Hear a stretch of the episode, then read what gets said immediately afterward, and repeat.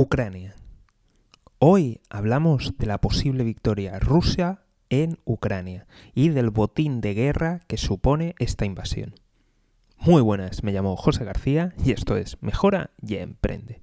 Como siempre, te invito a seguir, suscribirte y lo más importante de todo es que dejes tu correo electrónico en la lista de email o de otra forma que te unas al escuadrón de notificaciones. Hoy hablamos de Ucrania y vamos a hacerlo para ponernos en perspectiva de qué podría pasar y qué ganaría Rusia en el caso de que invadiera parte de Ucrania.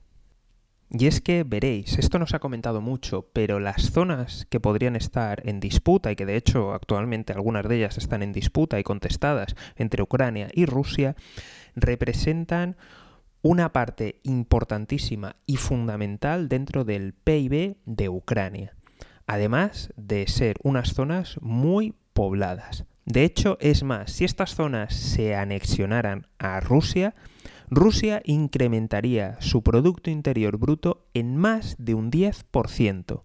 Además, incrementaría su población en más de un 10%.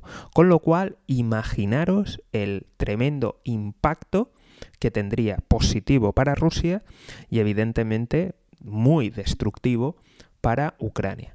Además, en estas zonas se encuentran materias primas, materias primas fundamentales para la producción de, todo tipo de, de artefactos e incluso que pueden ayudar a la industria militar rusa.